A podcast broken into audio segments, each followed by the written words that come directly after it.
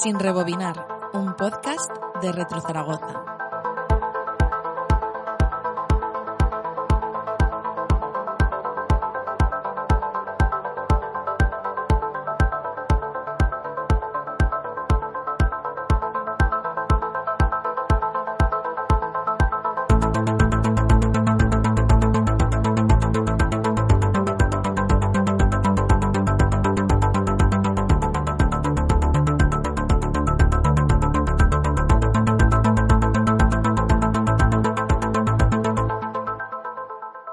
Preservar el pasado desde el presente con un ojo puesto en el futuro.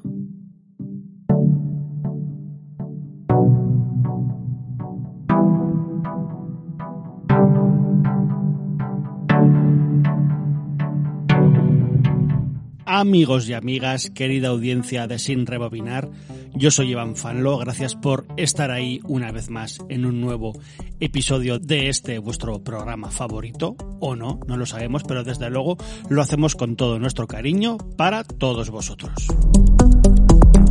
Y después de esos dos audios que os dejamos el mes pasado sobre la feria de Retro Zaragoza, ¿no? Pues ya sabéis que este año, pues incluso hemos tenido dos ferias, una chiquitica con podcast en directo, charlas, etcétera, etcétera. Pues eso, después de esos pequeñitos audios que os hemos dejado, como el de John Cortázar o, o, el nuestro propio, ese podcast que grabamos en directo sobre videojuegos y adapta, bueno, más bien adaptaciones de, de películas al, al videojuego y antes de volver con un programa un poco más normal con contenido nuestro propio, os vamos a dejar una pequeña entrevista que le hicieron a nuestro jefe, a Ignacio Zarranz, hace poco aquí en Zaragoza desde Radio Aragonesa y en el que nosotros creemos que en un principio iban a estar hablando pues de quizá de estas dos Retro Zaragoza que ha habido este año, tanto la normal chiquitita como la edición extra que hubo en Pilares, pero al final pues no, eh, al final surgió una charla muy amena sobre, sobre recuerdos, sobre retro, sobre el Wallman, sobre las cintas de vídeo, los casetes, los videojuegos y eso. Y creemos que salió una charla bastante maja em, entre Ignacio y el, y el presentador del programa y que quizá merecía la pena que, que, vosotros la escucharais. Es muy cortita, pero bueno, así tenéis un poquito más de, de contenido. Como ya os he dicho, la radio fue Onda Aragonesa, que si alguno lo quiere saber, es una radio que está en un centro comercial aquí muy mítico, muy ochentero, que se llama El Caracol, aquí de la capital aragonesa, y el programa era Las Mañanas de Onda Aragonesa, del señor Javier Segarra. Así que nada, os dejamos con este, esta pequeña charla entre Javier y nuestro querido Ignacio. Y nada, que tan solo deciros que volvemos en pocos días porque vamos a aprovechar para grabar Ignacio y yo un par de programas, un autor reverse y otro programa un poco más especial y eso, que en breve seguimos dándoos contenido. Muchas gracias por estar ahí.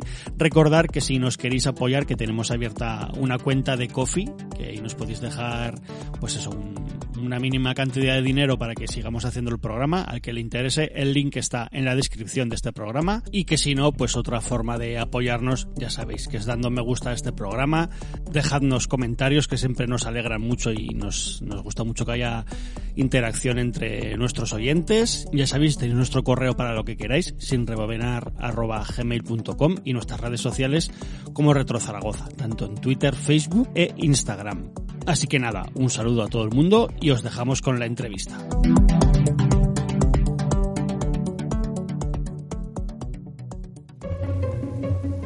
Estás escuchando Onda Aragonesa, la emisora que te enseña a dominar el mundo. Bueno, mm, tanto, tanto no. Controlar tu país. Ay, tampoco. Entender a tu pareja. Uf, va a ser que no. Disfrutar de tu ciudad. Mira, eso sí, Onda Aragonesa te ayuda a disfrutar de lo más cercano. En el 96.7, Onda Aragonesa.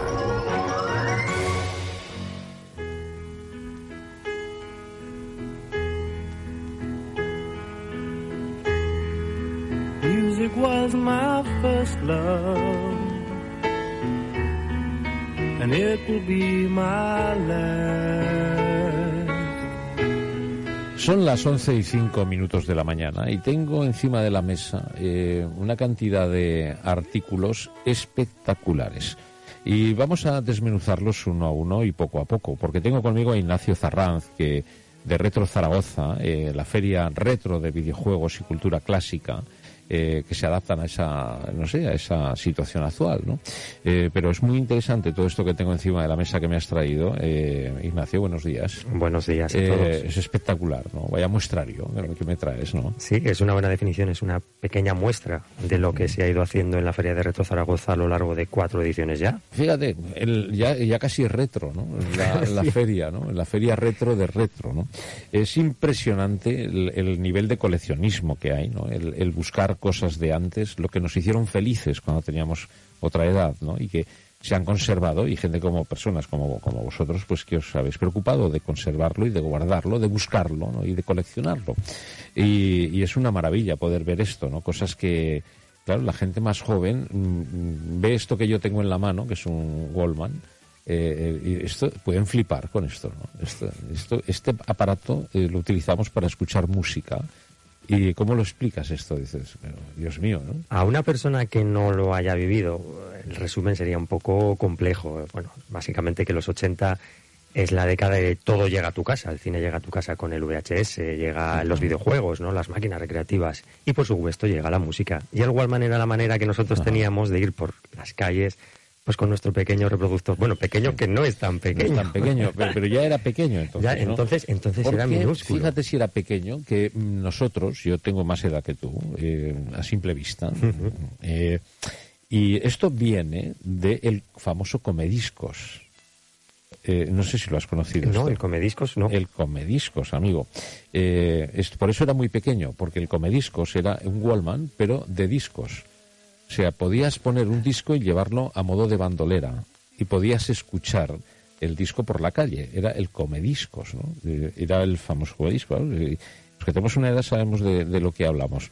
Y, y era muy curioso porque metías un disco de vinilo. O sea, fíjate lo que te estoy contando Sería con la más aguja, tipo con mochila, ¿no? Sí, sí, sí, sí. Era, no, era un- una bandolera. Era una bandolera, te lo colgabas y ahí dentro metías el disco y podías escuchar el, el disco. No recuerdo si tenía cascos, posiblemente no. Era el- los primeros loros ¿no? Eh, eh, que salieron, ¿no? Luego ya apareció el loro grande, cuando llevabas ya el cassette en el hombro y todo este lío, y apareció el Wallman ya con los cascos, que esto ya es, para nosotros era muy moderno. Y fue todo un avance que tú pudieras disfrutar de tu música preferida en los viajes de, de por aquel entonces. Pero bueno, eh, es una de las cosas que tú comentabas que hemos intentado siempre hacer en Reto Zaragoza, es eh, tener un pequeño muestrario para dar a conocer a la gente más joven todo aquello que ha hecho evolucionar cualquier clase Sí. de industria hasta el Sí, día de hoy. No, y, y sobre todo, yo creo que esto, más que, que está bien, ¿no? Ver la evolución y dónde ha ido a parar, pero es el alma que, lleva todo esto, ¿no? Gente, eh, personas se han divertido mucho con esto que tenemos delante. Tengo unas cintas de cassette también que me has traído, que, que me llaman la atención, como no me van a llamar la atención, y me traen pues unos recuerdos tremendos, ¿no? Tengo aquí un, un cassette que era eh, un, eh, bueno, los primeros cuentos escuchados, ¿no? El libro de la selva, o sea, poníamos el- la cinta y la cinta de cassette nos contaba el cuento, ¿no? Sí, Y ahora se llaman eh, videolibros y audiolibros y todo este rollo, ¿no? Pero nosotros ya lo teníamos en los 80, ¿no? Sí, sí, eh, los audiocuentos era una cosa que en nuestra época se oscilaba mucho. Recordarás que había cientos de, de cintas de villancicos o de Sí, sí, sí, cuentos sí, más clásicos. Y Disney, pues por supuesto, vio ahí que había filón y sacó pues, una cinta como el libro de la selva. Hasta Sí. creo que Toy Story, por esa época más o menos, siguieron publicando audiolibros. Sí, posterior, posterior, sí. Sí, sí, igual el libro de la selva creo que esa cinta es del 50 y algo. Tiene, el copyright lo tiene en la parte trasera. Sí. Es, es antiquísima y se sigue oyendo muy bien. Y es como escuchar la película, es la banda sonora de la película, mientras los mismos actores que doblaron la película van narrando todo. Es una cosa muy bonita que se ha perdido o, bueno, o se ha sustituido por otras cosas, como tú comentabas, como el audiolibro. Fíjate, es del 67. Del 67, casi nada. Y se sigue escuchando muy bien. De hecho, en el Walmart que tienes en la mano se puede Sí, escuchar y se sigue escuchar. escuchando muy bien. Bueno, tenemos aquí a los, los grandes de la época, ¿no? Los Alien, por ejemplo, ¿no? O, los cazafantasmas, ¿no? O Predator, ¿no? Es- Schwarzenegger, cuando arrancaba Schwarzenegger, ¿no? Y todo en cinta de cassette, ¿eh? Después el- los, los libros, ¿no? Los libros, eh, fíjate, teníamos un- hay una colección, eh, Timun Más se llama esta colección, ¿no? Y, y tiene gracia porque eran novelas de bolsillo, ¿no? Ujú. Novelas de bolsillo ilustradas, ¿no? De, pues, eh, muy fáciles de leer, ¿no? Lo que tenían estos Elige tu propia aventura, que estoy seguro que mucha gente de la audiencia los conocerá, es que tú leí, no era una, una lectura constante, tú podías tomar ciertas decisiones. Te pongo un ejemplo, me lo invento. Hay un ordenador, lo enciendes, la- pasa a la página 4, no lo enciendes, continúa leyendo.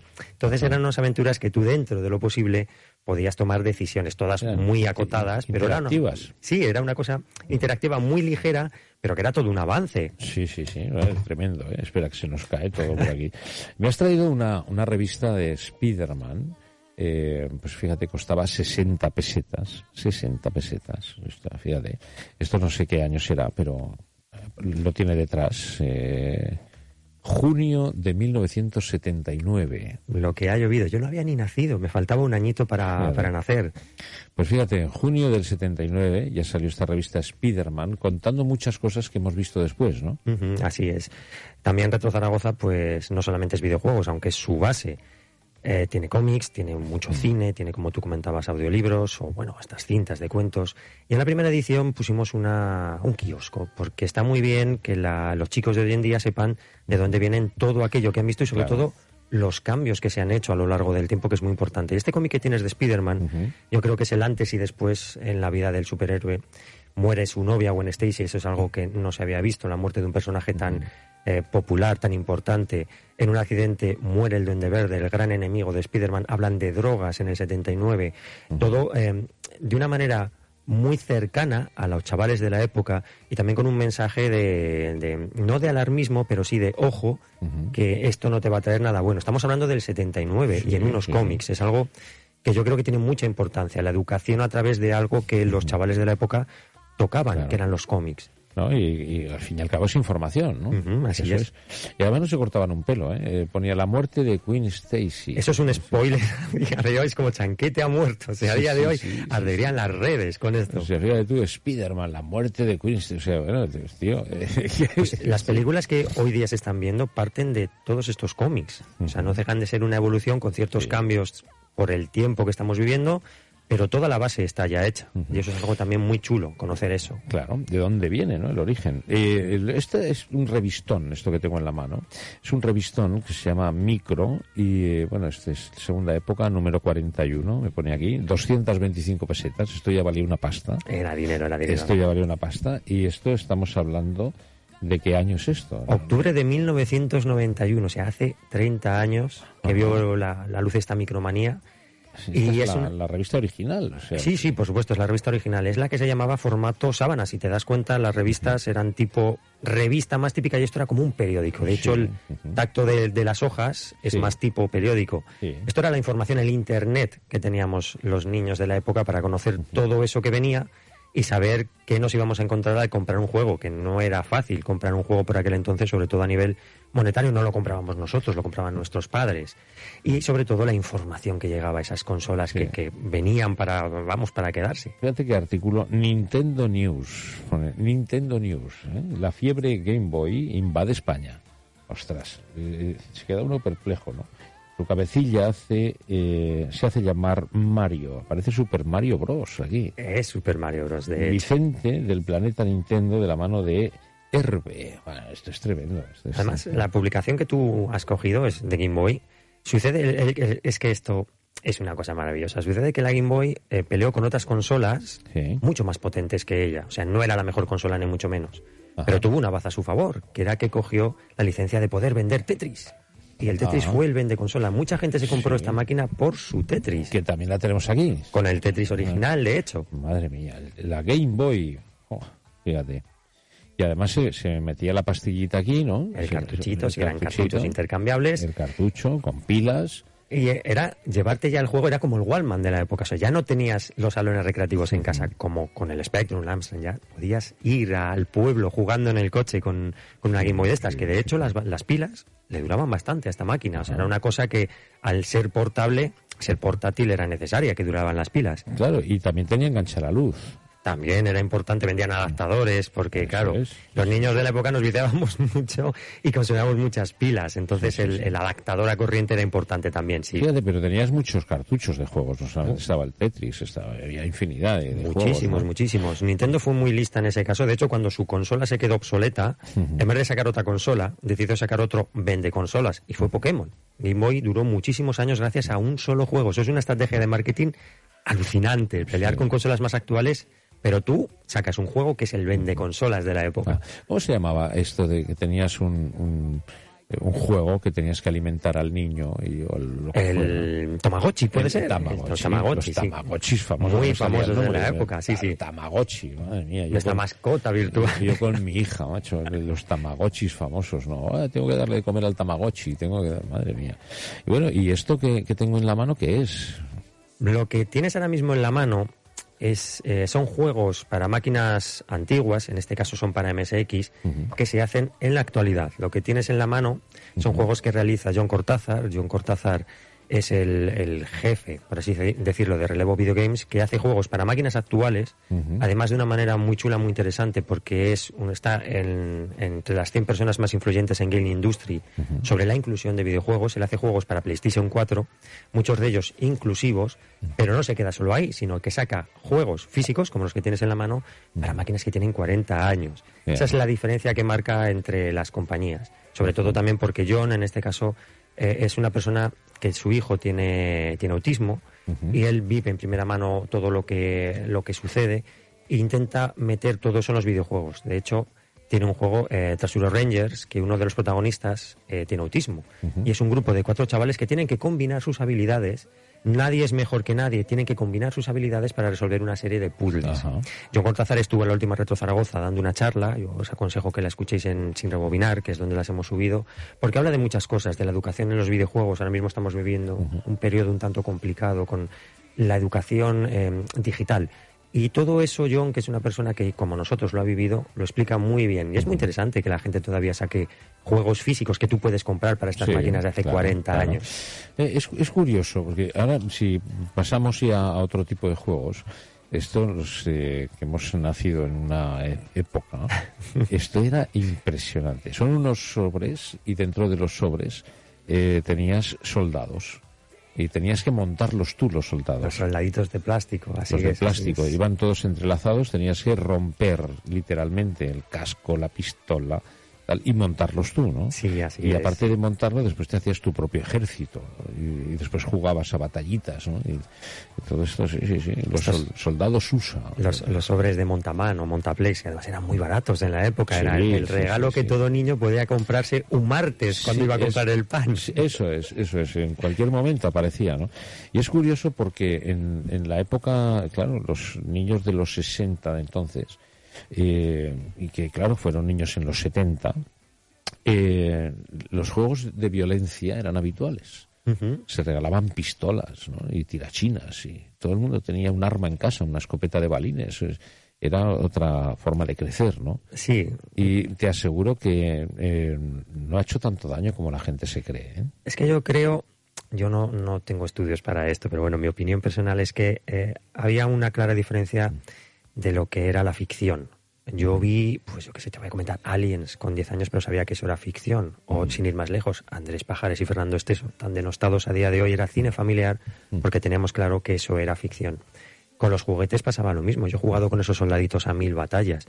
No significa que me quiera alistar al ejército y a pegar claro. porque sé que es ficción. Has dicho algo muy importante, ¿no? El, el tener la capacidad de separar la ficción de la realidad, ¿no? y ahora está todo demasiado mezclado, ¿no? La ficción la hacen real y no es así. La ficción es ficción y la realidad es la realidad. Entonces, claro, eh, nosotros que, jugamos eh, a cosas ahora mismo impensables, incluso denunciables, incluso denunciables. O sea, yo con, pues con 12 años, con 13 años tenía un arma. Es que es flipante. O sea, tenía un arma, pero no yo, la teníamos todos. Yo tenía una bicicleta en la que iba como un loco, bueno, desesperado. Teníamos unos toboganes de hierro, de hierro, pero hierro, hierro, ¿eh? que unos tozolones, unas cuqueras. O sea, ¿y cómo vestíamos los niños entonces, no? de cualquier manera, un pantalón corto que siempre llevábamos las rodillas raspadas. Los, los críos, ¿no? Sí, así es. Y no, y no, quiero decir, hemos crecido de otra manera, que no, no digo que sea mejor ni peor, pero yo creo que hemos sabido valorar una serie de conceptos que ahora difícilmente se consiguen, ¿no?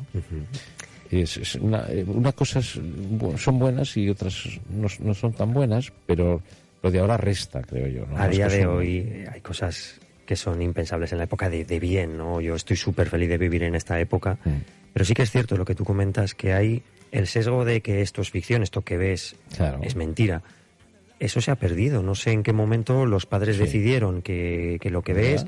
Yo también creo que eso es el, el hecho de dejar a, a los niños a su aire, el no compartir con ellos la afición, el no jugar con ellos a los videojuegos, no ver películas con ellos. Yo no jugaba con mi padre, indios y vaqueros. Bueno. No, no jugaba tampoco. Yo jugaba con mis amigos y yo- Quizás- los críos de entonces, lo- los padres nos daban más rienda suelta, ¿no? Sí, pero quizás no eran cosas tan eh, realistas como a día de hoy. Sí, pero las conversaciones eran más cortas, no había tantas explicaciones.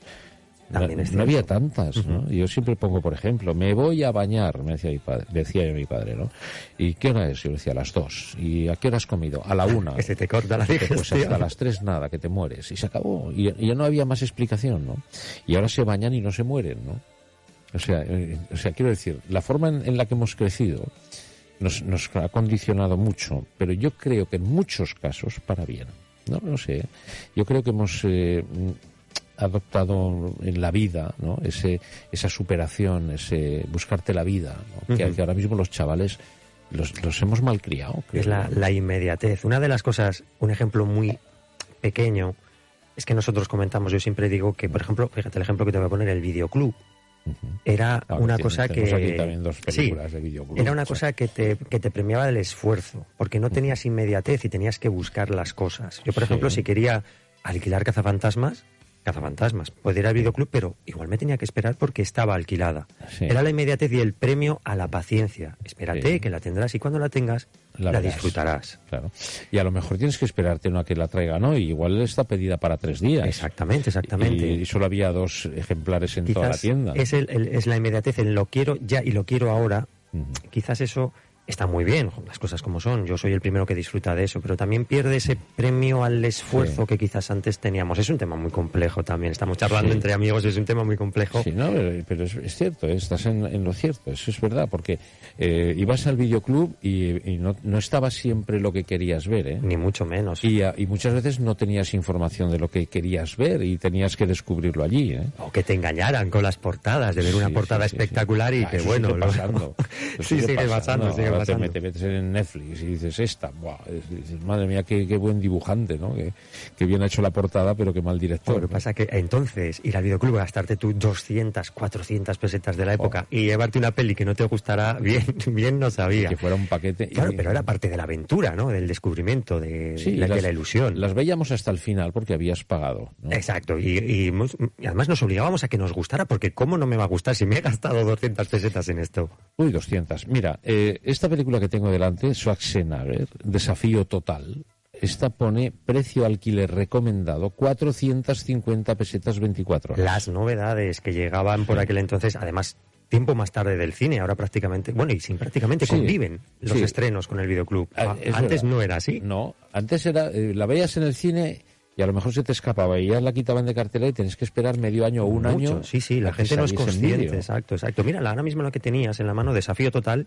es una película que yo vi muy de pequeño. No es una película apta para niños. Y como esa, otras tantas. Yo con mi padre vi Conan el Bárbaro. Y a raíz de ahí yo continué viendo películas que este- yo tenía muy claro la separación entre la ficción y la realidad. Eh, tenemos, eh, mira, la música de Conan, ¿eh? Música de Desafío Conan. Total. Sí, sí, y además tengo delante de mí el PC Fútbol, que tiene que ver con esta música. Maravilloso, ¿no? Michael Cuando- Robinson. Michael Robinson, un grande, un grande. Michael Robinson. ¿Cuánto nos enseñó Michael Robinson? Pues ahí, A ahí lo los que tienes. intentamos comunicar, eh, Michael Robinson dio muchas lecciones, muchas. Solo hay que escucharle el legado que ha dejado y seguimos aprendiendo. Yo sigo aprendiendo mucho de Michael Robinson, ¿eh? Y es- me parece un gran tipo, tipo muy inteligente. Y el PC Fútbol este que sacó en el 95-96, que El 4.0, ahí eh, en Reto Zaragoza pudimos tener tanto a Carlos Abril como Alberto Moreno Griham, que son autores de este juego que es el más vendido durante mucho tiempo de los videojuegos españoles. La gente esperaba como loca la llegada de la nueva edición de PC Fútbol. Además, había una cosa que es muy graciosa, es que tras cada edición pedían consejos a los jugadores para mejorar. Eh, lo que fuera el título para la siguiente edición. Y les mandaban cada locura. Pues que se pueda tirar las almohadillas de los asientos al campo. Ya. Que se pueda pegar al árbitro si te saca tarjeta roja. Bueno, eso hacían criba y luego sacaban la siguiente edición. Oye, es, es muy, muy tarde, se te está haciendo tarde, estoy sufriendo por ti, estoy muy a gusto. ¿Qué es esto de Shadow of the Comet?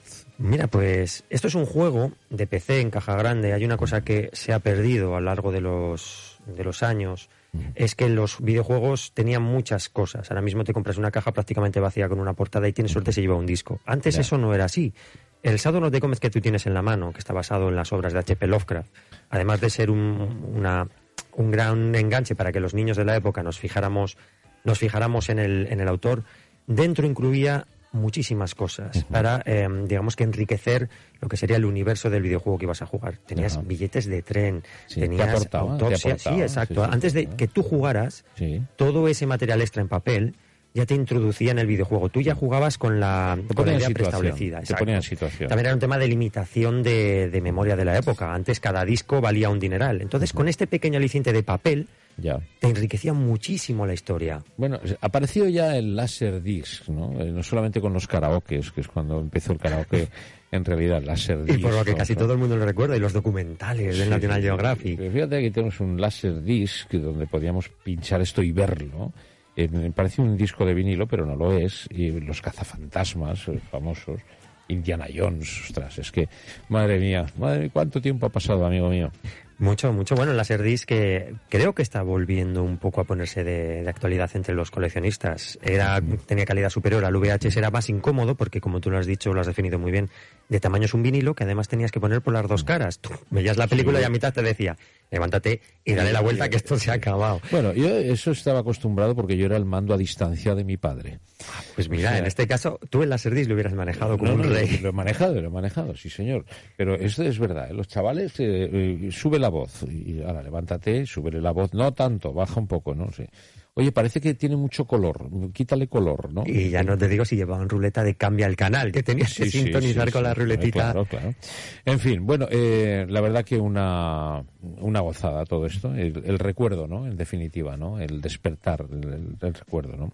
Se puede recordar de muchas maneras y una de ellas es viendo todo esto, tocándolo y, y estando, eh, no sé, más cerca de donde hemos estado antes, ¿no? Exacto, exacto. Y es una cosa muy interesante como hace la casa de el Centro Cívico de la Casa de las Juventudes del Centro Cívico de Licias o lo que intenta hacer Reto Zaragoza es que los chavales de hoy sepan de dónde viene todo lo que están usando. Hay muchas cosas que por desgracia se pueden perder si la gente no hace algo porque no se pierdan. Claro. Sin ir más lejos, eh, tú y yo somos muy amantes de, de la ficción sonora, como hablábamos antes.